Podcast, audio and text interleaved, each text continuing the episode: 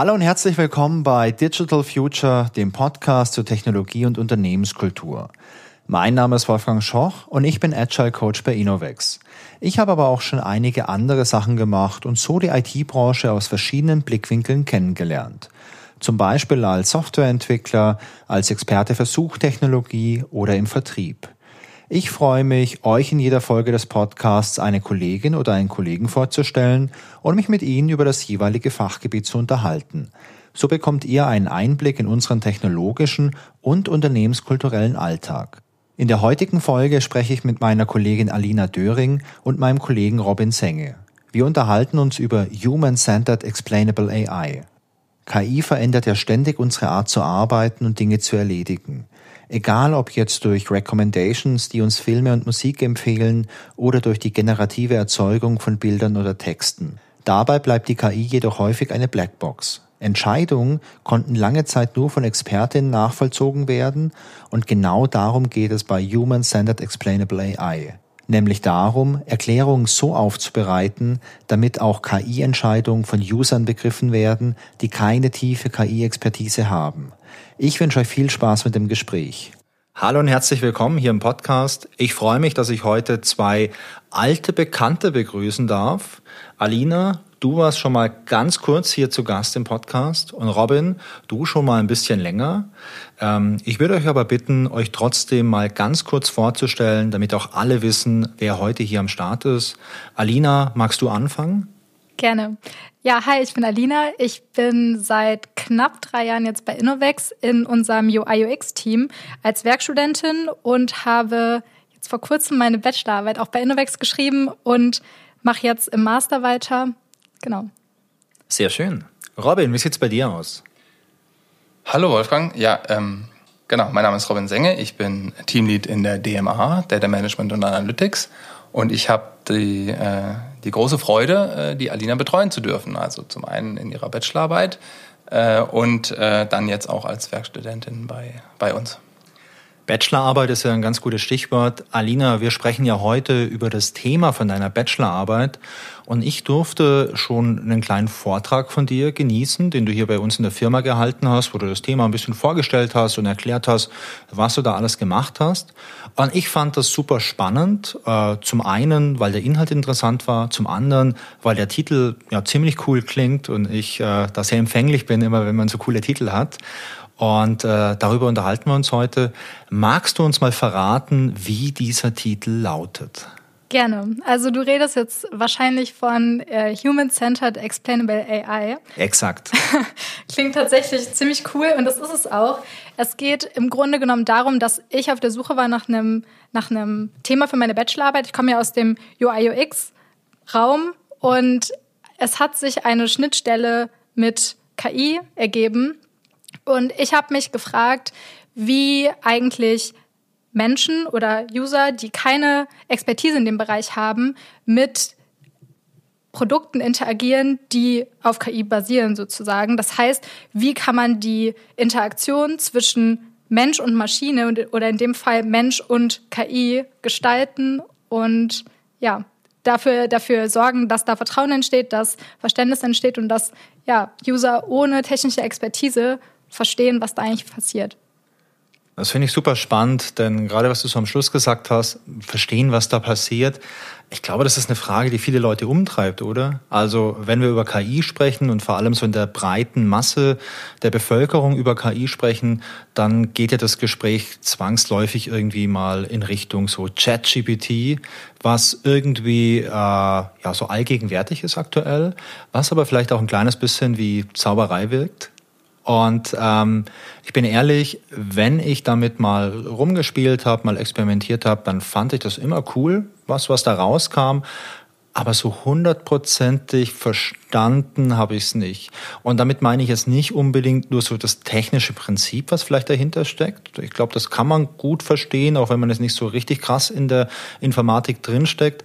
Aber so, ähm, warum sieht das Ergebnis so aus? Was sind da vielleicht für Daten reingeflossen? Wie wurden die miteinander verwurstelt? Ich glaube, das ist ein Fachbegriff aus der KI, verwurstelt. ähm, und ähm, ja, das ist eine Frage, die finde ich, finde ich super spannend. Geht das so ein bisschen in die Richtung von dem, was du gemacht hast? Genau. Also das Dilemma, auf das ich gestoßen bin, ist eigentlich, dass je genauer so eine Prognose wird oder werden soll, ähm, desto größer wird auch die Datenbasis und das geht aber auf Kosten der Interpretierbarkeit und dafür sollte ja so eine Lösung gefunden werden und darum hat sich das ganze Forschungsfeld äh, Explainable AI, erklärbare künstliche Intelligenz, entwickelt und ganz lange war das, ein, ich sag mal, ein rein algorithmischer Fortschritt, der da gemacht wurde. Also es wurde sich überlegt, okay, welche Methoden können wir nutzen, um nachträglich ähm, ja diese Ergebnisse von der, die da, die da rauskommen, die Prognosen für Menschen verständlich zu machen. Das ist eigentlich das Hauptziel, weil es da eben diese Blackbox-Modelle gibt, die nicht mehr interpretierbar sind und das ist auch gut und wichtig und richtig.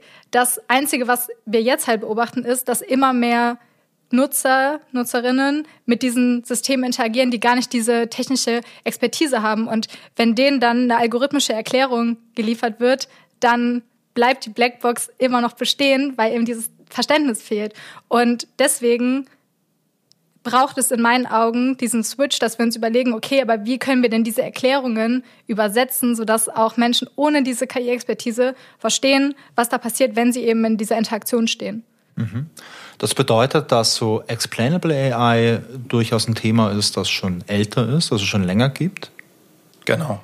Also an der Stelle muss man vielleicht auch noch unterscheiden zwischen Explainable AI, das sind so sehr diese algorithmischen und dem Human Centered. Da wird Alina sicherlich gleich noch drauf eingehen. Und genau, Explainable AI, da gibt es eine ganze Reihe von Methoden, ähm, die im Prinzip alle versuchen, äh, dem, genau, dem User oder dem, in der Regel dann halt auch dem Experten zu erklären, was da passiert in diesem Modell. Und ähm, man hat ja vielleicht in dem Zusammenhang äh, von KI schon mal von so tiefen neuronalen Netzen gehört und wie groß die sind und gerade so diese neuen Sprachmodelle, mit denen ja jetzt viele Leute auch interagieren, die haben dann äh, Billionen von, äh, von Parametern, die da gelernt werden. Und ähm, das ist natürlich dann nicht mehr nachvollziehbar. Also da kann man nicht mehr sozusagen reingucken und verstehen, wie das funktioniert. Da gibt's auch die Forscher selber haben da äh, sozusagen viele Fragezeichen. Ähm, und dann gibt es eine ganze Reihe von Methoden, die halt versuchen, ähm, jetzt nicht das Modell selber, sondern halt dessen Verhalten so ein bisschen äh, zu verstehen, ja, und die Zusammenhänge, die da drin abgebildet werden.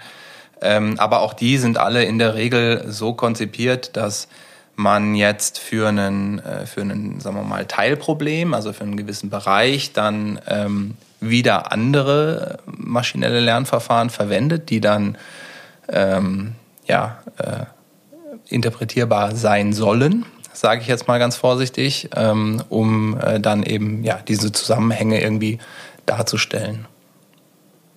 Das bedeutet dann, dass es für mich jetzt als End-User, der jetzt nicht wirklich tief in der Materie drinsteckt, sondern einfach so ein Produkt verwenden möchte, in dem irgendeine Art von KI-Technologie drinsteckt, dass es für mich dann gar nicht so wirklich nachvollziehbar ist, wie das Ergebnis zustande kommt. Und ich meine, wenn ich jetzt ChatGPT sage, hey, ähm, schreibe mir mal ein Lied über irgendein lustiges Thema, dann kommt irgendwas raus und das ist lustig oder auch nicht. Und dann ist es vielleicht aber für mich auch gar nicht so wichtig zu wissen, wie das entstanden ist.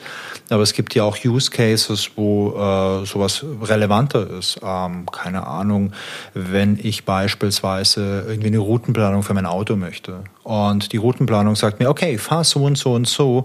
Und ich kenne vielleicht die Strecke so halbwegs und ich schaue mir das an und denke, hä, komisch, es macht doch eigentlich viel mehr Sinn, jetzt hier auf der Autobahn zu fahren. Und äh, jetzt sagt mir aber vielleicht irgendwie das Navi, hey, du solltest nicht auf die Autobahn, solltest irgendwie die Landstraße nehmen. Ich denke, okay, aber da muss ich ja durch so kleine Ortschaften, das dauert doch ewig, ich kenne das doch. Und am Ende stellt sich dann vielleicht raus, da ist eine, ein Unfall oder so. Und das wird mir aber nicht angezeigt oder irgendwas anderes. Ähm, geht das so ein bisschen in die Richtung, dass, dass ich nachvollziehen kann, warum so ein System jetzt X und nicht Y sagt? Wenn man jetzt mal das äh, Beispiel aufgreift, was du jetzt gerade genannt hast, diese Routenplanung, dann kann man sich ja äh, bei den meisten Routenplanern auch anzeigen lassen, welche Alternativrouten es gäbe. Ne? Ja. Und äh, das ist eher vielleicht dann äh, so ein Ansatz für, für einen User, dann sich anzusehen, okay, Ähm, vielleicht gibt es ja eine Route, die über die Autobahn geht, so wie du gerade geschildert hast, ähm, wo dann aber dann aufgezeigt wird, okay, da ist vielleicht ein Stau oder da ist äh, oder es dauert halt dann doch drei Minuten länger. Ne? Wobei da natürlich dann auch immer wieder die Frage nach der Präferenz des Fahrers, ja, also äh, du hast ganz offensichtlich eine Präferenz für äh, für Autobahnen statt für kleine Landstraßen. Ähm, Wir sind immer noch in Deutschland. genau. Äh, das spielt dann da auch noch ne, sicherlich noch rein, aber ähm, genau, also wenn es da jetzt um da geht es ja im Wesentlichen jetzt äh, um Verständnis und das ist auch, das ist auch sozusagen der Fokus häufig bei diesen Explainable AI-Methoden, dass man, dass man ein Verständnis, also eine Einsicht hat. Ja. Äh, während man jetzt eigentlich sagen muss, dass das der End-User, der jetzt ohne äh, KI-Fachexpertise da reingeht, sondern der, der, die Fachabteilung, ja, also in einem Unternehmen oder, äh, oder eben ja, ein, ein Endanwender eben, der äh, keine Expertise hat, ähm, da ist das mit dem Verständnis vielleicht gar nicht so wichtig, würde ich jetzt mal in den Raum stellen, sondern da geht es halt vielleicht mehr um Vertrauen. Mhm. Wenn ich jetzt irgendwie eine KI-gestützte Lösung habe, die mir boah, irgendwelche wirtschaftlichen Sachen vielleicht optimiert. Ich habe mal vor, boah, das ist schon einige Zeit her, mal auf einer Konferenz einen Vortrag gehört von einem Unternehmen, die hatten sich spezialisiert auf solche KI-Lösungen für so Lagerwirtschaft.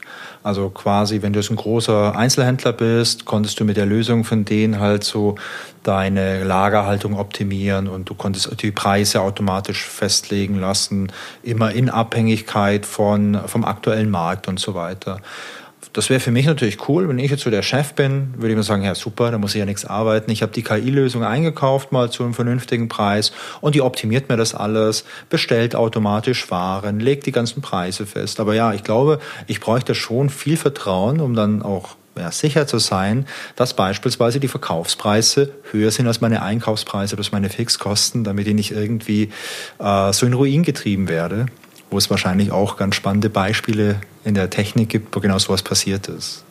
Ja, tatsächlich ähm, hatte ich in meiner Bachelorarbeit auch einen konkreten Use Case und zwar im ganzen Bereich Handel. Konkret war es Nachfrageprognose und da kommt eben auch dieser menschenzentrierte Ansatz wieder zum Tragen, weil ich da also meine User in dem Fall waren Domänenexpertinnen. Das heißt, die haben schon seit ewigen Tagen, bevor es überhaupt diese KI-Lösung gab, Nachfrageprognose gemacht und sich überlegt, okay, wie viel Absatz erwarte ich in der nächsten Zeit und wie viel, wie, wie wirkt sich das auf meine, auf meine Einkaufsplanung zum Beispiel aus? Und da ist eben das Problem, dass, oder was heißt Problem? Diese Domänenexpertinnen, die haben einen Haufen Erfahrung. Ja. Die wissen, wie das funktioniert. Das ist deren äh, Daily Business und deswegen haben die natürlich auch eine gute Intuition, was das Ganze angeht. Und wenn diese KI-Lösung jetzt prognostiziert, es sollen so und so viele Artikel an dem Tag verkauft werden und ich weiß aus meiner Erfahrung, das kann überhaupt nicht sein, weil verschiedene Einflussfaktoren das gar nicht erlauben können, dann zweifle ich das natürlich an. Und dann habe ich ein anderes, ein anderes Verständnis davon oder auch eine andere Erwartung und frage mich dann, hm, okay, das, das da gibt es jetzt diese Diskrepanz zwischen meiner Intuition und dem, was die Prognose ist. Und da ist es dann wichtig, eine Erklärung zu geben, damit dieser Experte, diese Expertin in dem Moment sich genauer anschauen kann, wie kommt denn jetzt eigentlich die KI zu ihrer Prognose und möchte da eine Erklärung haben, die mich zufriedenstellt. Das ist ein ganz spannendes Beispiel. Ähm, denn da gibt es ja verschiedene äh, Erkenntnisse, die rauskommen können. Also auf der einen Seite kann ja rauskommen, meine Intuition passt nicht. Also wenn diese Erklärung befriedigend und nachvollziehbar ist, könnte ich ja, dann würde ich sagen, ja stimmt, das ist mein Bauchgefühl, aber ja, ähm, das passt nicht, ich verstehe das. Oder ich finde heraus, dass dieses KI-Modell vielleicht einen Fehler hat an der Stelle. Vielleicht ein blinder Fleck, weil jetzt zum Beispiel so eine Prognose abgegeben wird und äh, die Daten, die stammen vielleicht aus Hamburg, aber jetzt verwende ich die in Köln und ich habe Karneval und das ist nirgends in Deutschland so wie in Köln. Und äh, plötzlich äh, ist halt alles ganz, auf, ganz anders und auf den Kopf gestellt. Ja, total. Und dann ist es halt wichtig zu verstehen, wie, wie müssen denn diese Erklärungen gestaltet werden, damit da eine gemeinsame Brücke entsteht zwischen der KI und dem Menschen, weil im Endeffekt haben wir da eine Art Dialog und darum geht es in diesem ganzen menschenzentrierten Ansatz eigentlich. Das heißt, es ist auch konsequenterweise wichtig, sich zu fragen, wie erklären wir Menschen uns denn gegenseitig eigentlich Dinge und Situationen und wie kann man das ableiten und auf Explainable AI anwenden, damit wir eben ja zur Erklärung kommen, die Menschen auch verstehen. Und da gibt es viele interessante Punkte, die da, die da aufkommen, die bereits auch in dem, ja, in dem Feld erforscht werden. Und zwar ist eine Erklärung am Ende des Tages eine soziale Interaktion. Das heißt, wenn ich dir jetzt was erkläre, dann gebe ich mein Wissen an dich weiter und es ist dieser Austausch an Wissen, der eben diese Erklärung zwischen jemandem, der erklärt und jemandem, der eine Erklärung empfängt, ähm, den ich da irgendwie habe. Und in, in dem Bereich, mit dem ich mich jetzt auseinandergesetzt habe, ist dieses, genau dieses Verhältnis entwickelt sich dann dazu, dass die KI die Rolle von dem Erklärenden übernimmt und der Endanwender, die Endanwenderin eben die Person ist, die die Erklärung empfängt. Und deswegen kann ich mir angucken, okay, wie kann ich denn diesen Dialog, der da entsteht, versuchen zu gestalten, sodass eben da eine, eine Erklärung bei rumkommt, die jemand versteht. Und ich habe mich quasi in meiner Bachelorarbeit konkret damit beschäftigt oder die Hypothese aufgestellt, dass man das eben durch ein User Interface schaffen kann. Also durch eine visuelle Schnittstelle. Und ich versuche mir zu überlegen, wie kann ich diese Methoden, die es gerade algorithmisch schon gibt, visuell interpretieren und in einem User Interface einbinden, damit eben ja diese Kommunikation entstehen kann und dieser Dialog entstehen kann zwischen Mensch und KI. Das klingt super spannend. Kannst du da vielleicht das Beispiel, das du in deiner Bachelorarbeit hattest, mal erklären, damit es ein bisschen greifbarer ist? Also gerade was so diese, dieses Interface angeht, dass du das angesprochen hast. Ja, also in meiner Bachelorarbeit ging es ja um den Use Case Nachfrageprognose. Ja. Und ich habe dann mir, also ich bin sehr, also vom Prozess her bin ich so vorgegangen, wie ich das eigentlich aus dem ganzen UI-UX-Bereich kenne. Also user-centered. Ich habe den, den User quasi ins Zentrum gestellt und bin den sogenannten User-Centered Design-Prozess einmal durchgegangen und der beginnt eben mit User Research. Das heißt, ich habe Menschen interviewt, ähm, gefragt, wie die eigentlich, also was die eigentlich erwarten, was der Anspruch an der Erklärung ist. Und im Endeffekt ist ja eine Erklärung die Antwort auf eine Frage. Das heißt, ich habe mich, ich habe versucht herauszufinden, welche Fragen stellen denn User oder an dieses KI-System und eben daraufhin versucht, eine Antwort zu finden. Und in dem Interface ist es quasi so, dass es zuerst einen Überblick gibt, also einen gesamten Überblick über den Forecast zum Beispiel, also was über Prognosen in der Zukunft und ja. auch über historische Abverkäufe. Und der gibt quasi visuell einen Überblick. Und wenn es Punkte gibt, die nicht verstanden werden, also Tage, die wo die Prognose höher ist oder niedriger ist, als jetzt so ein Domänenexperte, Domänenexpertin erwarten würde, dann gibt es die Möglichkeit, ähm, sich Detailinformationen anzuschauen und darüber dann zu zeigen, wie, wie kommt das eigentlich zustande. Okay, um das mal für mich zusammenzufassen, ich habe ein User Interface, da sehe ich diese ganzen Prognosedaten Tag für Tag. Ich kann mir die anschauen und ähm, wenn ich jetzt als Domänenexperte so das Gefühl habe, ah, also dieser Mittwoch hier, ah, der sieht mir nicht so nicht so gut aus. Ich verstehe nicht, warum die Prognose so hoch oder so tief ist kann ich das irgendwie anwählen, anklicken und mir eine Erklärung anzeigen lassen, wo dann drin steht, hallo lieber User, die Prognose ist heute XY und zwar wegen XYZ, wegen, wegen irgendwelchen Faktoren, die da dahinter sind. Genau. Vielleicht noch nicht mal wegen den Faktoren, sondern ähm, also man kann sich ja, äh, das bezieht sich jetzt wieder ein bisschen darauf, was ich am Anfang gesagt habe. Also es gibt da schon eine Unterscheidung zwischen Einsicht und Vertrauen. Ja, ja. also ähm, Einsicht ist halt, äh, sagen wir mal, dass ich wirklich verstehe, dass ich mir vielleicht, äh, keine Ahnung, eine mathematische Formel im Kopf habe und die ist hoffentlich so einfach, dass ich, dass ich die im Kopf auch berechnen kann. Ja. Aber schön, dass wir da beide lachen. ja, dass wir beide lachen, genau. Ja, es ist aber, das ist ein guter Punkt, weil, also sind wir mal ehrlich, äh, die allerwenigsten äh, Zusammenhänge kriegt man wirklich äh, sozusagen im Kopf errechnet. Ja, so. Und deswegen muss man auch sich die Frage stellen, diese ganzen Explainable AI-Methoden, wenn man dann wenn, wenn diese Modelle eine gewisse Größe äh, haben, dann, ja, dann, dann ist das mit der Interpretierbarkeit wenigstens mal fraglich. Ne? Ja. Ähm, aber nochmal zurück, also ähm, das ist, glaube ich, an der Stelle ein wichtiger, eine wichtige Unterscheidung zwischen, diesen, zwischen Einsicht und, und Vertrauen. Wenn ich dir sage, also ich meine, ich, wenn man das jetzt mal auf die menschliche Ebene bringt, ja, also wir unterhalten uns, wir kennen uns jetzt schon eine Weile, wir haben, wir kennen ein bisschen was voneinander, wir haben auch miteinander schon Erfahrungen gemacht. Äh, zum Beispiel, äh, ob wir uns gegenseitig vertrauen, wenn wir einen Termin ausmachen äh, und so weiter. Ja. Und ähm, die der Grund, warum ich dir vertraue, in dem, was du sagst, in dem, was du tust, ähm, ist ja meine Erfahrung mit dir. So, ich verstehe nicht, wie dein Kopf funktioniert. Ich verstehe nicht, wie deine Entscheidungen zustande kommen. Ja, das ist mir eine, das ist genauso eine Blackbox wie äh, wie so ein wie so ein großes KI-Modell. Äh, aber ich habe Erfahrungen mit dir gemacht. Ja, ich habe Beispiele gesammelt. Ja, und diese Beispiele haben mir sozusagen gezeigt, hey, auf dich kann man sich verlassen, äh, du bist da, wenn wir eine Absprache getroffen haben und so weiter. Und äh, das hat bei mir Vertrauen geschafft. So. Und ähm, ich glaube, an der Stelle ist es äh, ist dann der, der Sprung jetzt zur KI sozusagen auch wieder äh, machbar. Ähm, denn über Beispiele haben wir oder hat Alina in ihrer Arbeit eben auch äh, versucht, die KI zu erklären.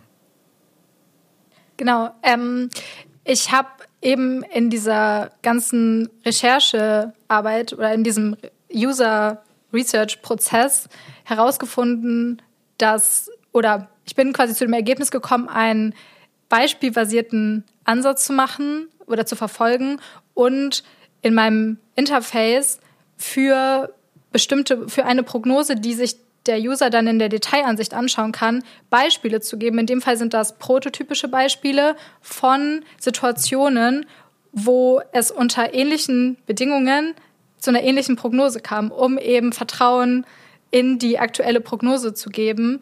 Und genau, dieser, das ist das, worauf Robin gerade, glaube ich, raus wollte, eben diese Beispiele zu geben, anstatt die User jetzt nur auf bestimmte Attribute von der Prognose zu lenken, weil wir in unserer, ich sag mal, menschlichen Kognition und ähm, Beisp ja, oder Erklärungen, die wir geben, wenn wir uns so einen ganzen Fall anschauen können, also so ein ganzes Beispiel, dann können wir das viel holistischer bewerten und uns oder User können sich dann anschauen, okay, es gab diese es gab dieses Szenario, das kam zu einer bestimmten Lösung und wenn ich das vergleiche mit der, mit der Prognose, die ich aktuell habe, dann, dann kann ich sehen, okay, ich kann irgendwie dieses Vertrauen erlangen, weil ich weiß, unter ähnlichen Bedingungen gab es schon mal das gleiche Outcome sozusagen. Das finde ich super interessant. Das heißt, ähm, ich sehe eine Prognose für die Zukunft, ja klar, deswegen ist es ja eine Prognose. Und ich verstehe die nicht, ich zweifle die vielleicht auch an, dann wähle ich die aus in meinem User Interface und das System sagt mir, hey, schau mal, in der Vergangenheit gab es konkrete Tage mit äh, vergleichbaren Voraussetzungen, beispielsweise es war ein Sonntag oder irgendwelche anderen äh, Merkmale. Und da hatten wir dann ähnliche Absatzzahlen. Deswegen kann davon ausgegangen werden, dass jetzt in der Zukunft an diesem Tag die Zahlen genauso sind, weil die Voraussetzungen so ähnlich sind. Finde ich super spannend. Da kann ich es ja dann auch so für mich mit meiner HI, mit meiner Human Intelligence vielleicht auch so ein bisschen generalisieren, kann ein bisschen schauen, okay, das kann ich nachvollziehen. Da war ein Tag, da war irgendwie was Besonderes und deswegen war die Absatzzahl besonders und wir haben in der Zukunft jetzt wieder so einen Tag. Genau. Beispiele sind sozusagen die Erfahrung der KI.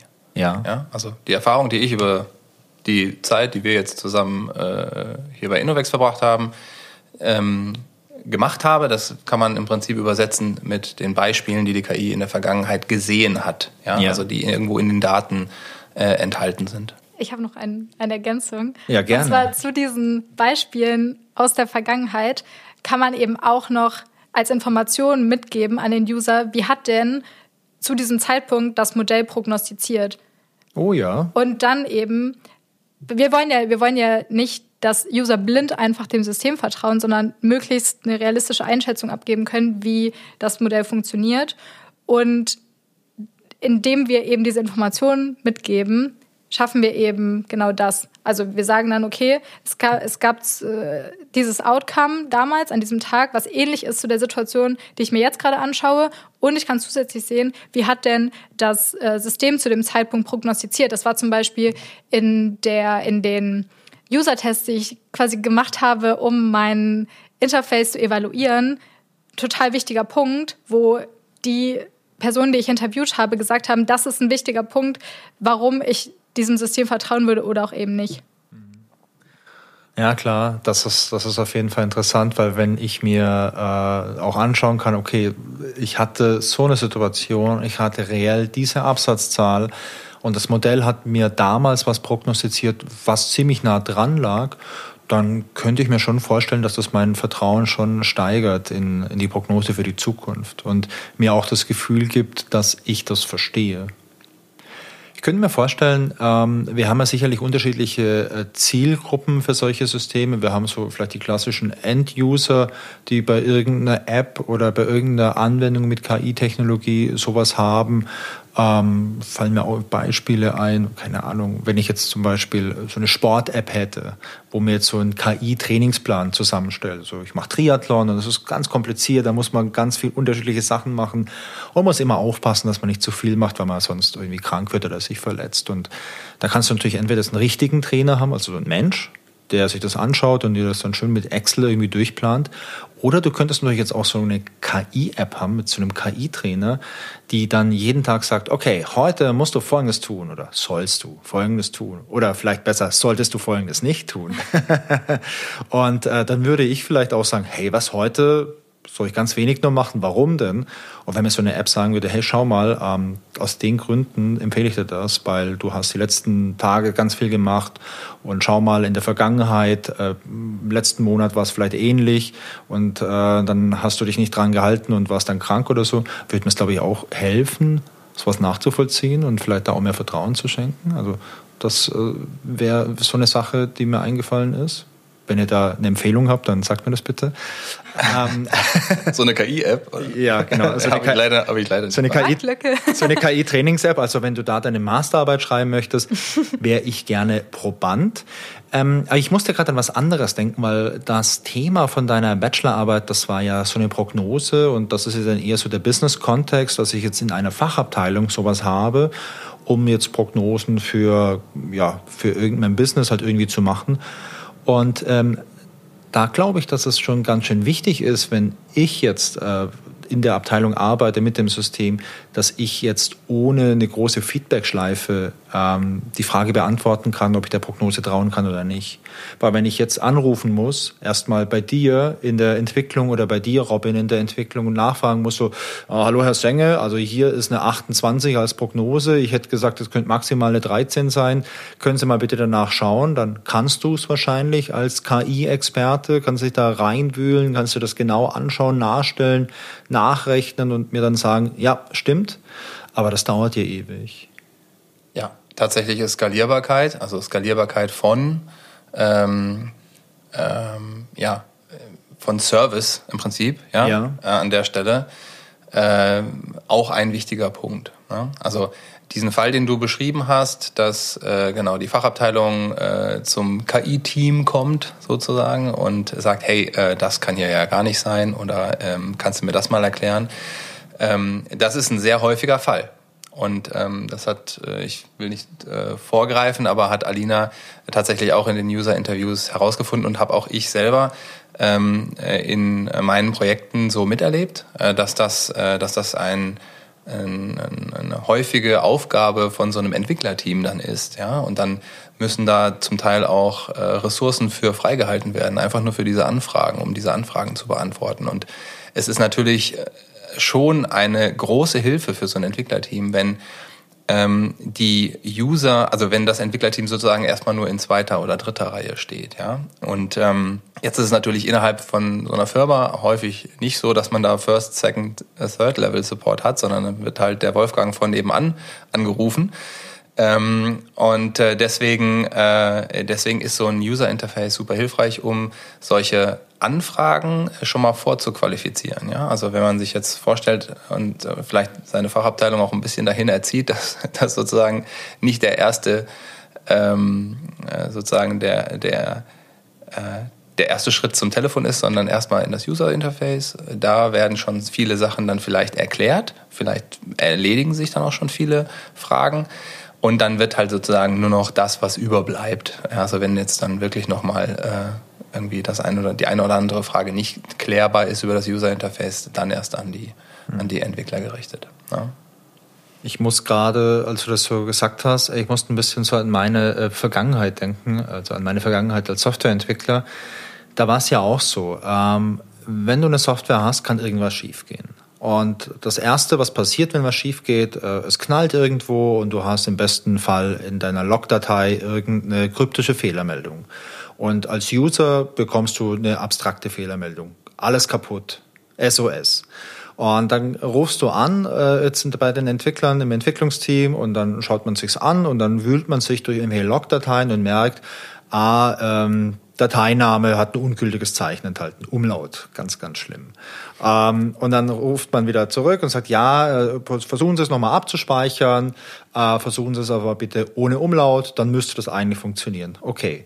Ähm, wenn ich mir jetzt die Mühe mache, die häufigsten Fehlermeldungen vielleicht in so eine lesbare Form zu bringen, dass bei dem Abspeichern angezeigt wird, hey, hallo lieber User, ähm, du hast gerade was komplett äh, Verrücktes versucht, du hast einen Umlaut verwendet, bitte probier's mal ohne und maximal acht Zeichen für den Dateinamen, äh, dann müsste es funktionieren dann habe ich ja auch den End-User enabled einfach, das selbst zu tun. Und ähm, vielleicht muss man sich am Anfang mal ein bisschen dran gewöhnen, aber dann ist das doch auch ein Gefühl der Stärke. Wenn ich als End-User weiß, hey, klar, es kann irgendwas schiefgehen, dann brauche ich die Profis, die das gebaut haben, aber ich bin enabled, ich kann mit dem System zu 100 Prozent umgehen.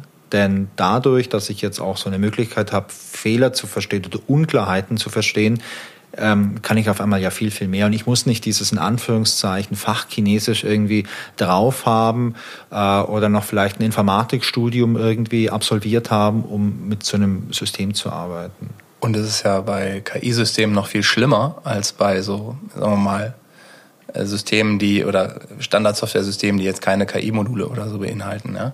Also äh, in der Regel, wenn ich mit, mit äh, Software interagiere, äh, und die keine, keinen Fehler meldet, dann bin ich mir eigentlich erstmal relativ sicher, äh, dass sie tut, was sie soll. Ja, so. Ähm, ist natürlich auch nicht immer der Fall, aber erstmal ist man da zuversichtlich. Ja. ja. Bei KI-Systemen ist es äh, insofern äh, nochmal ein bisschen schwieriger, weil diese Prognosen, das sind ja sozusagen, die sind ja nicht hart verifizierbar, ja. Also da kann auch jetzt das, ähm, äh, das Software-System äh, sagt jetzt nicht, okay, ich konnte diese ähm, also in der Regel jedenfalls, ich konnte diese Prognose äh, nicht mit gutem Gewissen machen, so, sondern es wird halt eine Prognose gemacht, ja, so. Und äh, die Bewertung, ob das jetzt ein Fehler ist, wie groß der ist, ob der nützlich, ob diese Prognose noch nützlich ist und so weiter, das sind alles, äh, das geht, läuft alles ohne Fehlermeldung ab, ja, sozusagen. Ne? Und das ist, glaube ich, auch einer der, der, der wesentlichen Punkte, warum jetzt so ein, äh, so ein User von so einem äh, von so einer Software äh, eben überhaupt äh, sich die Frage stellt, kann ich, kann ich dem System vertrauen? Ja, weil, weil sozusagen diese, ähm, die Fehler in Anführungszeichen oder die Genauigkeit dieses Systems erstmal nicht sofort klar ist. Ne? Und mit solchen, mit dieser, mit diesem Ansatz, äh, Beispiele aus der Vergangenheit herauszusuchen, zu zeigen, schau mal, User, äh, diese Prognose, die da gemacht wurde, die ist nicht völlig abwegig. Ja? In der Vergangenheit wurden an ähnlichen Tagen ähnliche Absätze erzielt oder ähm, die äh, vergangenen Prognosen waren nicht weit weg von dem, was, äh, was dann tatsächlich passiert ist. Ne? Das sind dann eben so Indikatoren dafür, dass dieses System eben jetzt nicht völlig äh, wild in der Gegend rumschießt. Wenn ich jetzt die These aufstelle, dass durch so einen User-Centric Explainable AI-Ansatz ähm, Folgendes passiert. Du hast auf der einen Seite ein KI-System, das irgendwas tut. In dem Use Case von dir, Alina, sind es Prognosen. Auf der anderen Seite habe ich aber auch Menschen mit Fachexpertise, die das nutzen. Und diese Menschen könnten das vielleicht auch auf Basis ihrer Erfahrung in einer gewissen Qualität machen. Ist es dann nicht so, dass beide Systeme auch enorm voneinander profitieren, wenn ich beide äh, so auf Augenhöhe irgendwie bringe. Also ich verstehe die Prognose, Ich verstehe durch die Erklärung ja auch, äh, wie die entstanden ist und ich kann die nachvollziehen und ich vertraue der. Das ist erstmal gut. Aber dadurch habe ich auch die Möglichkeit, vielleicht auch ganz zielgerichtet zu sagen, okay, ich verstehe deine Erklärung, aber nee, das stimmt nicht. Weil es einen Faktor gibt, den du nicht kennst, liebes KI-System. Und ich bleibe da sehr, sehr gerne beim Beispiel vom Karneval in Köln, weil Robin, wir haben uns da, glaube ich, auch mal unterhalten, dass äh, bei allen Prognosen, allen Sachen in Köln das nie funktioniert, wenn der Karneval ist, weil das so eine Singularität ist, die man einfach nicht äh, auf dem Schirm hat.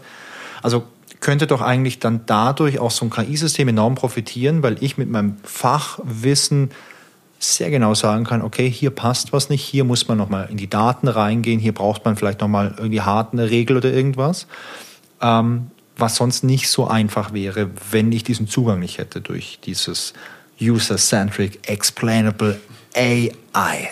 Interface. Inter Interface, okay. ja, wichtiger Punkt und auch spannender Ausblick eigentlich, weil es natürlich auch Sinn machen würde, wenn ich als User Feedback gebe und wir dann wirklich in diesen Dialog kommen und dass man mit diesem Feedback dass die Qualität von den Erklärungen verbessert und gleichzeitig eben dieser ganze Ansatz, das menschenzentriert zu denken, ja nie das Ergebnis haben soll, Menschen zu ersetzen, sondern wir wollen eigentlich Menschen dabei unterstützen, noch bessere Entscheidungen zu treffen auf einer viel größeren Datenbasis, die wir ja gar nicht mehr überblicken können. Das kann dann die KI für uns übernehmen sozusagen. Und was dabei noch ein ganz wichtiger Punkt ist bei diesem ganzen Interface, da würde ich noch gerne drauf eingehen, ist das Bedürfnis nach Kontrolle, was User haben. Gerade wenn sie eine sehr hohe Domänenexpertise haben und im Zweifel denken, das passt nicht, wie das gerade prognostiziert wird. Ich möchte das gerne überschreiben. Das heißt, ich weiß es eigentlich besser sozusagen und ich brauche eine Möglichkeit, ähm, das zu überschreiben. Das ist ein sehr ja, wichtiger Feature-Request, wie sich herausgestellt hat.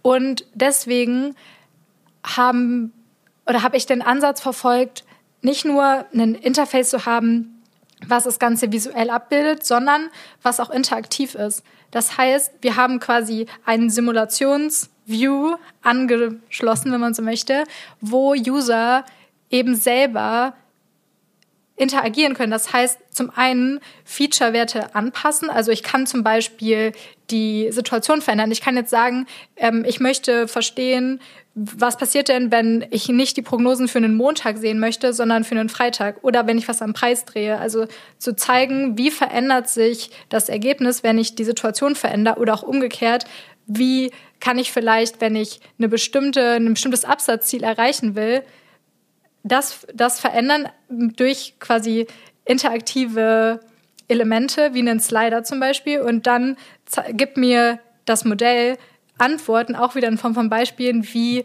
ich da hinkommen kann. Das heißt, diese ganze Komponente, das explorativ zu machen und den Usern eigentlich die Möglichkeit zu geben, selber zu erforschen, wie das Ganze funktioniert, führt eben auch dazu, dass es besser verstanden wird und perspektivisch auch das Vertrauen stärkt.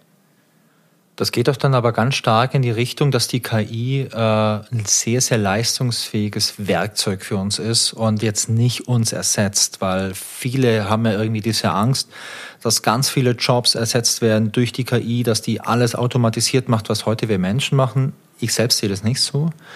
Aber ich finde, sowas ist einfach ähm, ja so ein ganz leistungsstarkes Werkzeug. Also wie in so einem Science-Fiction-Film. Ich meine, in Science-Fiction gibt es zwei Arten von KI, oder? Die eine Art versucht uns umzubringen und die andere Art ist so unser, unser Diener irgendwo. Also wie jetzt in Star Trek, da hast du irgendwie die KI, mit der kannst du auch sprechen und kannst sagen, hey Computer, analysier mir mal was und der analysiert was und sagt dann, hey, so sieht's aus. Und dann kannst du sagen, okay, aber jetzt versuch doch mal Parameter XY anzupassen. Und mach mal das und mach mal das. Und ist dann eher so eine Art Sparing-Partner für den Menschen. Der Mensch hat die Expertise, aber er kann nicht alles durchrechnen, außer Data, aber Data ist kein Mensch, okay, das ist ein Sonderfall. Aber der Mensch hat großen Überblick, hat das Big Picture im Kopf und für einzelne Sachen hat er dann eine KI, die einfach viel leistungsfähiger ist, wo dann mal Millionen und Milliarden von Datensätzen durchrechnet und irgendwas tut, was der Mensch einfach ja zeitlich nicht leisten kann. Aber am Ende ist es doch der Mensch, der dann äh, das bewertet, vielleicht auch überschreibt, was du gesagt hast, und sich diesem Werkzeug bedient, um einfach dadurch mehr schaffen zu können. Das Tolle an äh, dem Ergebnis äh, Alinas Bachelorarbeit, ja, also an, an dieser UI ist tatsächlich, dass ähm, damit auch ganz viele angrenzende Use Cases äh, möglich sind. Ja, also du hast es tatsächlich ganz am Anfang schon gesagt, ne? Hier Preisgestaltung zum Beispiel. Ja. Ja. Diesen, diesen Simulationsmodus, äh, den Alina da in ihrer UI untergebracht hat, damit interagiert man ja quasi mit dem Modell. So, und was, was, ist, was bildet das Modell ab? Das bildet die Nachfrage ab nach zum Beispiel der, keine Ahnung, Milch von Weinstefan oder der Ja-Haarmilch oder wie viele äh, du bist. Äh, auch ganz viele erfahrener, andere. ganz viele andere. Wie, wie, viele muss ich jetzt noch nennen, damit das noch? Äh es gibt es gibt auf dem Markt ganz viele, aber wir sind nicht von den öffentlich-rechtlichen. Nein, deswegen überhaupt nicht. Nein, also wir, wir dürfen, ach, wir dürfen Werbung machen. Gut. Ja, natürlich. Ähm, naja, also genau. Was was macht das Modell? Das das bildet sozusagen die Nachfragefunktion ab, wenn man so will. Ja. ja. Gegeben den den den Kriterien, die jetzt oder dieser Situation, von der wir eben gesprochen haben, ja, es ist also irgendwie Mittwoch, es ist im Sommer, es ist äh, der Preis ist 1,29 Euro zum Beispiel. Ja?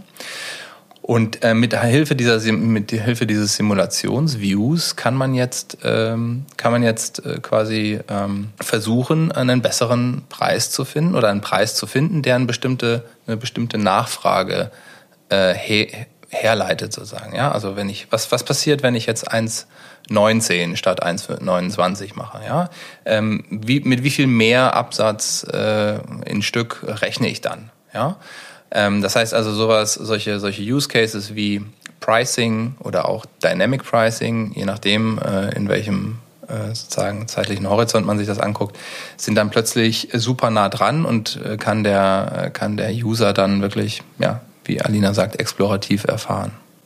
Spannender Use Case ist auch, wenn wir darüber sprechen, was so frische Produkte angeht. Also wir haben Salat, Paprika, Tomaten, die haben ja alle ein bestimmtes Haltbarkeitsdatum. Irgendwann verfaulen die mir weg. Ja. Und jetzt kann es ja sein, dass ich als Händler oder als Händlerin noch einen gewissen Bestand habe und ich weiß nicht, wie ich den am besten loskriege. Das heißt, ich könnte jetzt in diesem View auch den, den Zielabsatzwert angeben und auf Basis der bisherigen Erfahrungen gibt das Modell mir Beispiele, wie ich dahin komme, dass ich den, diesen Absatz erreiche. Das nennt man dann Counterfactual Examples sozusagen. Also Beispiele, die counter to the fact sind. Also es ist nicht, es ist, ich habe quasi die, das Absatzziel verändert und für diese Veränderung bekomme ich jetzt Beispiele angezeigt mit Situationen, die mich dahin führen. Zum Beispiel, indem ich den Preis senke. Zum Beispiel, indem ich eine Rabattaktion schalte, wenn ich das noch so kurzfristig machen kann, Handlungsempfehlungen gebe. Und dadurch kann man dann auch so ein Thema wie Lebensmittelverschwendung am Ende des Tages ja zumindest mal angreifen, weil ich die Möglichkeit habe, das zu verändern und quasi auf den Bedarf, den ich jetzt gerade habe, einzugehen. Das ist spannend. Wenn ich jetzt weiß, dass mein Supermarkt, okay, Samstag ist, ist geöffnet, Sonntag ist Ruhetag und ich dann weiß, ich habe jetzt Donnerstag noch ganz viel Obst oder Gemüse im Lager und ich weiß, das ist nicht mehr so super lang haltbar und ich kann es wahrscheinlich Montag nicht mehr verkaufen, weil es dann drüber ist, könnte ich mir dann überlegen, okay, was für einen Preis setze ich vielleicht das am Freitag an und was setze ich am Samstag für einen Preis an. Ich könnte mit dem Modell aber auch schauen, wenn das jetzt so günstig ist, kann ich dann am Montag wieder den vollen Preis verlangen oder denken dann vielleicht meine Kunden oder kaufen die dann vielleicht eher weniger, weil sie wissen, okay, montags kostet der Salat immer irgendwie 2,50 Euro und donnerstags kostet er nur 1,50 Euro, dann essen wir lieber am Wochenende Salat und Anfang der Woche vielleicht Kartoffeln, weil die günstiger sind. Also könnte ich sowas dann auch simulieren? Solche Effekte? Kann man simulieren, genau. Ja. ja. Ich meine, es, es ist ja nicht so, dass äh, diese Systeme, dass es die nicht schon gibt. Die großen, die großen Einzelhändler in Deutschland, die haben für, für diese Use Cases Systeme. Äh, häufig ist es tatsächlich so, dass diese Systeme gar nicht so viel voneinander wissen, was man eigentlich äh, nicht erwarten würde. Ne? Man würde ja eigentlich sagen, okay, naja, also es gibt da so eine Nachfragefunktion, die habe ich gelernt aus der Historie. Und ich habe jetzt, und das ist mein eines Modell, was sozusagen äh, auch dann unterschiedliche Use Cases bedienen kann. Ne? Das Schöne ist einfach an dieser, an, äh, an dieser UI UX äh, von Alina, dass man, dass man da so viele Use Cases im Prinzip mit erschlagen kann, wenn man so will. Es ist natürlich so, dass, ähm, dass da dann, äh, dass das natürlich auch eine, eine Skalierungsfrage ist. Also natürlich will man nicht jede jedes einzelne Obst, jedes einzelne Gemüse sozusagen händisch dann äh, mit einem neuen Preis ähm, belegen. Das macht natürlich auch keinen Sinn. Also das äh, Use, also das, ähm, das User Interface ist schon so angelegt, dass ähm, dass man sich bestimmte Beispiele rauspickt, ne, die man jetzt irgendwie. Es geht ja immer am Ende noch um die Erklärung, ne? aber äh, potenziell ist das möglich. Mhm. An der Stelle vielleicht auch nochmal äh, vielleicht ein anderes Beispiel, wo vielleicht die, die, die Zuhörer ein bisschen näher dran sind, ähm, weil das ja jetzt schon irgendwie erstmal so ein, so ein Enterprise-Händler-Beispiel ist. Ja. ja. Ich habe neulich versucht, meinen VW-Bus zu verkaufen. Äh, auf einer Plattform, kann ich auch sagen, mobile. Äh, mobile ist ja auch Kunde von uns. Und ähm, wir haben, äh, genau, ich, ich äh, habe bei Mobile gibt es diesen, diese, diese Preisempfehlung. Ja. ja. Und äh, da habe ich im Prinzip genau das gemacht, was, was, was Alina eben beschrieben hat. Ja? Ich habe versucht, meine Feature zu tunen, sodass diese Preisempfehlung von Mobile für mein Auto einen möglichst guten Preis rausgespuckt hat. Ja? Also da könnte man dann, kann man ja alle möglichen Dinge eingeben. Ich meine, so ein paar Sachen kann man natürlich nicht verändern, die habe ich natürlich auch wahrheitsgemäß angegeben. Aber manche Dinge, bei manchen Dingen konnte man schon noch, sagen wir mal, hatte man Spielraum. Ja? Also zum Beispiel, äh, ob mein Fahrzeug ähm, neuen TÜV und äh, AU hat, als Beispiel. Ja? Und ähm, jetzt muss man sich natürlich die Frage stellen, macht es Sinn, dass ich, bevor ich mein Auto verkaufe, noch TÜV machen lasse? Ja. ja. So. Äh, also steigert das sozusagen meinen empfohlenen Preis in diesem mobile Modell von, von Preisen äh, so viel, ja, dass sich das für mich lohnt, weil, keine Ahnung, für einen TÜV zahle ich vielleicht, also mit Inspektion vielleicht, keine Ahnung, 1000 Euro oder so. Ähm, und wenn mir dann, wenn denn die Preisempfehlung aber 2000 Euro höher ist, dann ist das für mich gut. Dann würde ich das machen. Deswegen ist das genau das, was man dann äh, ausprobieren kann. Ja, also welches Feature sozusagen kann ich meinem Auto jetzt noch geben? Ja, vielleicht noch ein äh, einen Satz Winterreifen oder so, ja, ähm, so dass sich das dann für mich auch lohnt. Ja, und das ist im Prinzip so ein Spiel mit diesem Preismodell in dem Beispiel. Ähm, und äh, ich habe sozusagen dann äh, ja wenigstens indirekt äh, ein Gefühl dafür entwickelt. Okay, was sind denn diese einzelnen Dinge? Äh, was was was geben die mir an äh, zusätzlichem Verkaufswert sozusagen für mein Auto? Hm. Und das könnte man natürlich jetzt auch übertragen auf so einen, so einen Enterprise-Fall, dass wenn ich jetzt hier tätig bin bei einer Absatzprognose, dass ich dann jetzt natürlich nicht mit jedem Obst jede Woche experimentiere, was der perfekte Preis ist. Aber ich könnte ja regelmäßig mir mal verschiedene Produktgruppen anschauen und herausfinden, wo gibt es vielleicht hier noch Optimierungsspielraum? Oder habe ich spezielle Use Cases, die ich mir mal anschauen möchte? Das ist schon natürlich spannend.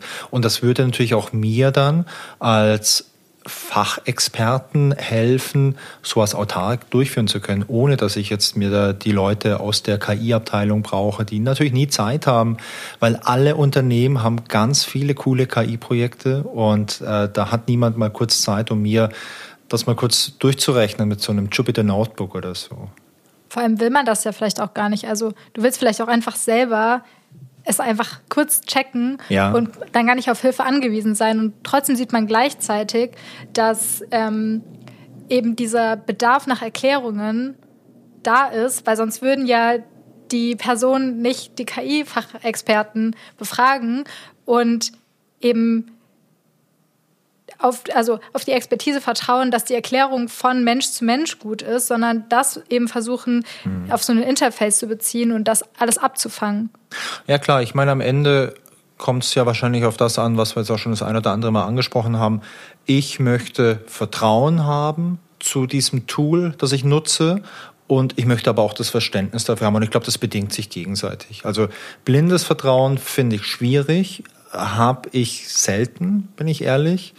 Ähm, und wenn ich richtig viel Vertrauen in es, also natürlich nicht in Menschen, das ist was anderes, aber in, äh, in Systeme habe, dann brauche ich auch immer ein Verständnis dafür. Also ich muss wissen, für mich persönlich, wie funktioniert was. Und das muss es nicht auf dieser ganz krassen technischen Ebene sein, wie jetzt bei so einem KI-System, wo vielleicht ja nicht nur jetzt eine Person dran arbeitet in der Entwicklung, wo vielleicht ein ganzes Team dran arbeitet, mit hochspezialisierten Leuten. So genau muss ich es ja gar nicht wissen, aber so grundlegend. muss ich es wissen. So grundlegend, warum kommt da jetzt X raus? Und ähm, ja, ich glaube, das hilft mir einfach bei meinem Alltag. Und wenn ich das Vertrauen habe, ähm, dann ist das ja auch gut, weil dann muss ich es nicht nochmal überprüfen. Das Schlimmste ist ja, wenn Leute vielleicht so ein System haben und sagen, okay, aber ich überprüfe das nochmal. Ich rechne das nochmal ganz kurz durch. Ähm, ich check das nochmal, damit ich auch 100% sicher bin, weil dann erzeugt es ja am Ende nur mehr Arbeit. Ja, und jetzt ist natürlich die große Preisfrage, wie wir denn da hinkommen, dass eben KI-Produkte das ähm, tackeln sozusagen.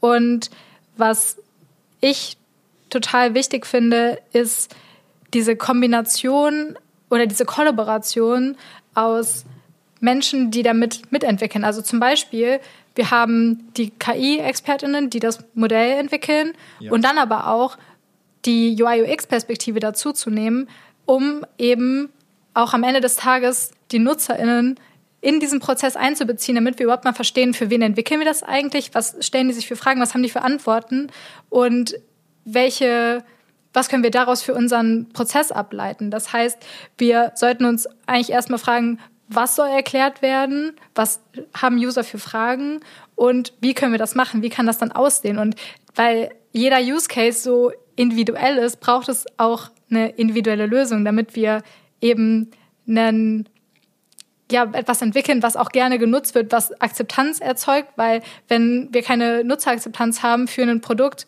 dann wird es ja nicht genutzt werden und dann haben wir am Ende des Tages ein Produkt entwickelt, was niemand braucht oder niemand benutzen möchte.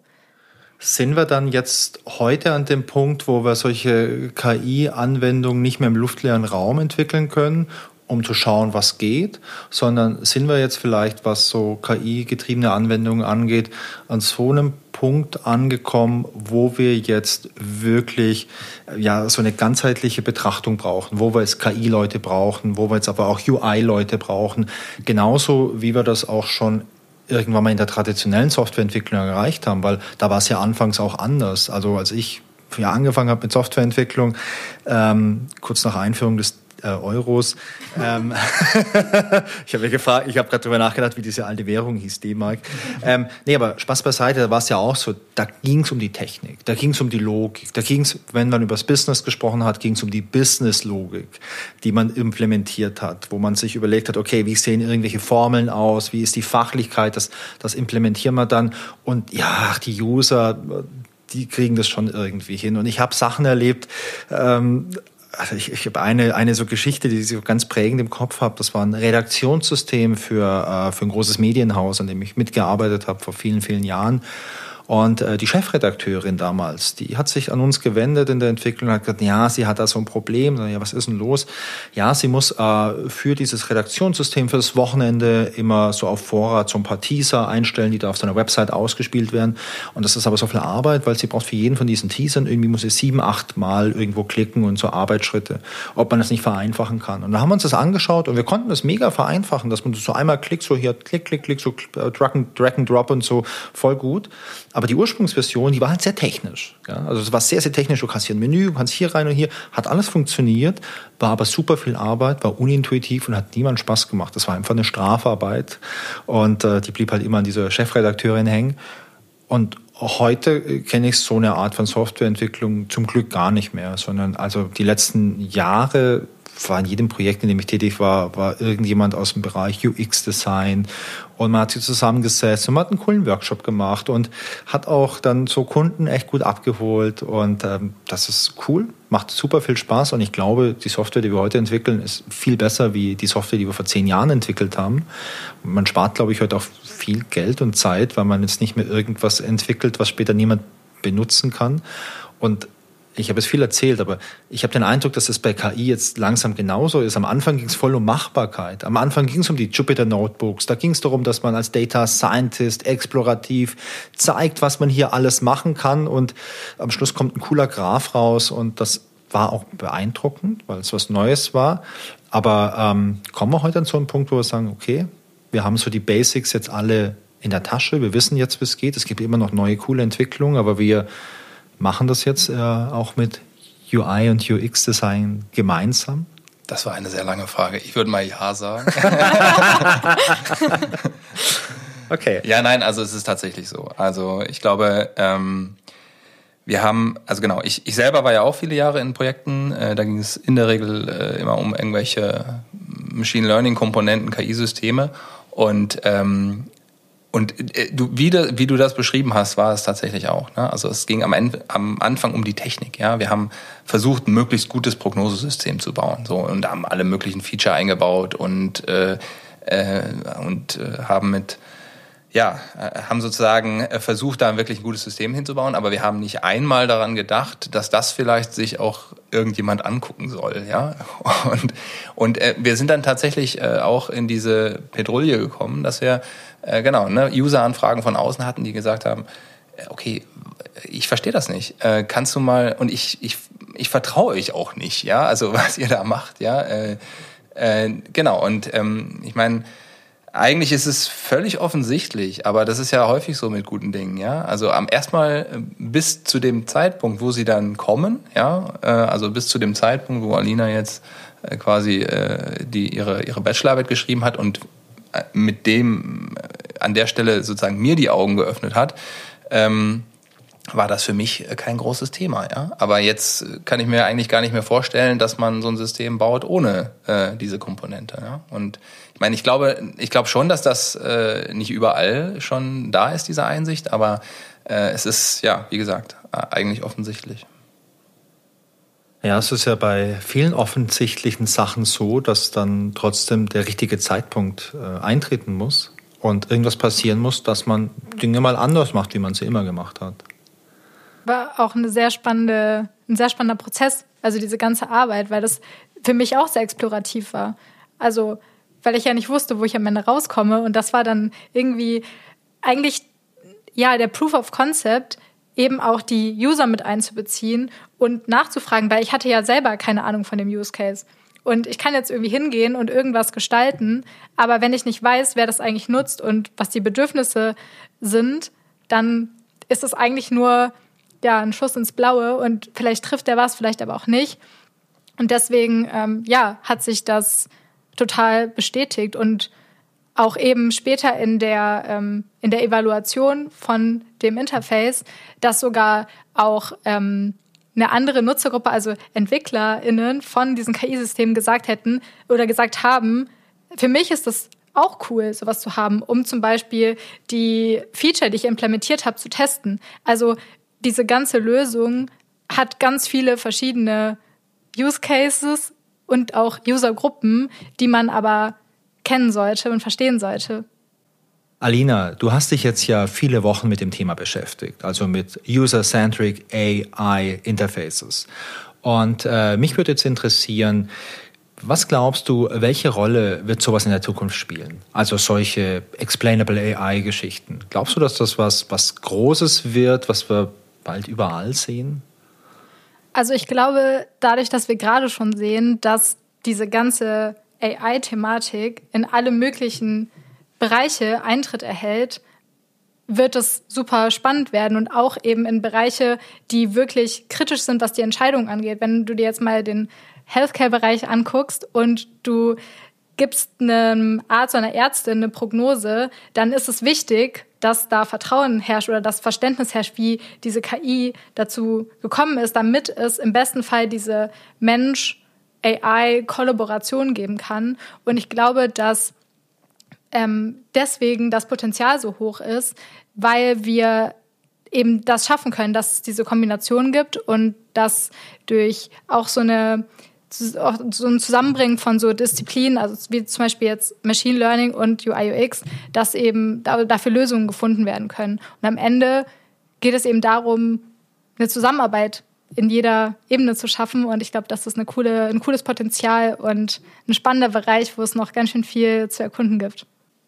Robin, du als jemand, der sich schon äh, ja, recht lange mit dem ganzen Thema KI und Mathematik beschäftigt, ähm, wo geht für dich die Reise hin? Also ich fand das jetzt super spannend mit dem, ja, mit dieser Kollaboration einfach zwischen KI und UI und auch diesen ganzen User-Centric Ansatz, den finde ich super spannend. Explainable UI sowieso, weil ich glaube, die Blackbox, die macht uns halt einfach Angst, wenn wir damit arbeiten müssen, beziehungsweise sie schafft halt kein Vertrauen. Ähm, wenn du ein bisschen in die Zukunft blickst und so vielleicht die ganz kleine Kristallkugel auspackst, was glaubst du, wo, wo die Reise hingeht die nächsten, naja, ich mag ja fast gar nicht sagen Jahre, aber vielleicht Jahre. genau, also ja, also Ausblicke sind immer schwierig, aber einen Wunsch hätte ich. Ich hätte den Wunsch, dass äh, überall da, wo KI-Systeme eingesetzt werden, äh, im Prinzip äh, UI, UX-Aspekte mit einbezogen werden, weil die Interaktion mit den Menschen, dafür, dafür bauen wir ja diese KI-Systeme, dass sie den, den Menschen unterstützen äh, bei der Arbeit oder bei was auch immer äh, sozusagen gerade äh, getan werden soll oder entschieden werden soll. Und ähm, da sind diese Aspekte einfach super wichtig. Ja? Und KI ist so breit einsetzbar wie die Informatik insgesamt. Äh, deswegen wird es auch äh, überall Einzug erhalten. Und ähm, da wäre dann sozusagen äh, mein Wunsch, ja, dass, ähm, dass man da dann auch äh, auf, den, auf den Menschen eingeht. Und ich glaube, das würde dann auch sehr viele Barrieren abbauen, ja, die ja heutzutage auch auch wahrscheinlich sinnvollerweise noch äh, in den Köpfen der Leuten äh, existieren. Ja, Robin, vielen Dank für deine Einschätzung. Ich glaube auch, dass das Thema äh, AI spannend bleibt. Ich glaube, dass wir beide uns heute auch sicher nicht zum letzten Mal gehört haben, hier im Rahmen vom Podcast. Da wird es nochmal sicherlich ein paar spannende Anknüpfpunkte geben im nächsten Jahr, hoffe ich. Ja, und Alina, ähm, ich bin auch gespannt, was es bei uns noch für spannende Anknüpfpunkte gibt ich fand und finde das Thema, das du da in deiner Bachelor-Thesis behandelt hast, echt spannend, weil ähm, also ich finde es halt cool, wenn man weiß, wie Dinge funktionieren, wenn es nicht nur irgendwelche Blackboxen gibt, denen man blind vertrauen muss. Ich glaube, dass das auch gut für uns Menschen ist, wenn wir eine Möglichkeit haben, so Dinge zu verstehen und dadurch auch Vertrauen aufzubauen. Und äh, ich finde die Entwicklung cool, dass man jetzt äh, ja einfach UI, UX mit äh, solchen KI-Ansätzen verbindet, um wirklich tolle Lösungen zu erschaffen. Und ähm, ja, Frage an dich zum Schluss. Gibt es in dem ganzen Thema noch irgendwas Spannendes, was wir bis jetzt noch nicht irgendwie besprochen haben oder was spannend für die Zukunft ist? Das äh, gibt es tatsächlich. Und zwar, warum das auch von noch einer ganz anderen Perspektive total relevant ist für ganz viele Bereiche. Und zwar ist das der European AI Act, der das Recht auf Erklärung zur Rechtssache macht. Das heißt, es gibt das sogenannte Right to Explanation. Das heißt, es ist vorgeschrieben, dass KI erklärbar sein muss. Das muss gewissen Standards entsprechen und deswegen ist es total spannend, das Thema weiter zu verfolgen, weil es eben aufgrund von diesen Regularien super relevant für uns wird. Oh, das ist aber wirklich spannend. Das hatte ich gar nicht mitbekommen, wobei ganz ehrlich, ich bin jetzt auch nicht der Experte für solche gesetzlichen Regelungen, aber ich finde, dass es ja in einigen Bereichen da ganz interessante Vorgaben gibt, die uns Menschen auch helfen. Also ich erinnere mich an die Vorgaben äh, für so Barrierefreiheit auf äh, Webseiten. Da hatte ich mich mit dem äh, Kollegen Matthias Reuter schon mal drüber unterhalten. Da gibt's ja auch äh, auf EU-Ebene Vorgaben, die man einhalten muss. Und äh, wenn es sowas für AI gibt, beziehungsweise für die Erklärbarkeit, dann finde ich das auch eine gute Sache. Denn manchmal braucht man vielleicht auch so eine gesetzliche Motivation, damit man am Ende das Richtige macht. Jetzt haben wir uns sehr viel über deine Bachelorarbeit unterhalten, Alina. Wie sieht's denn aus? Gibt es die Möglichkeit, sich diese Arbeit oder Ausschnitte mal irgendwo anzuschauen, vielleicht im Internet? Die gibt's, Wolfgang. Und zwar habe ich zum Thema einen Blogartikel geschrieben, wo man auch Ausschnitte aus dem Interface sieht und der auch noch mal so ein bisschen auf diesen Prozess eingeht und die Ergebnisse aus den einzelnen Prozessschritten auch noch ein bisschen darstellt. Und äh, wenn du möchtest oder an alle Zuhörer, Zuhörerinnen, die das näher interessiert, gerne auf unserem Blog vorbeischauen. Da findet man den Blogartikel zum Thema. Ja, und man findet natürlich den Link zu dem Blogartikel auch hier in den Show Notes. Also ich kann es nur empfehlen, schaut euch das gern mal an, das ist sehr interessant. Und äh, ja, vielleicht ist es auch für die eine oder den anderen ein ganz schöner Denkanstoß, wenn es um zukünftige KI-Lösungen geht.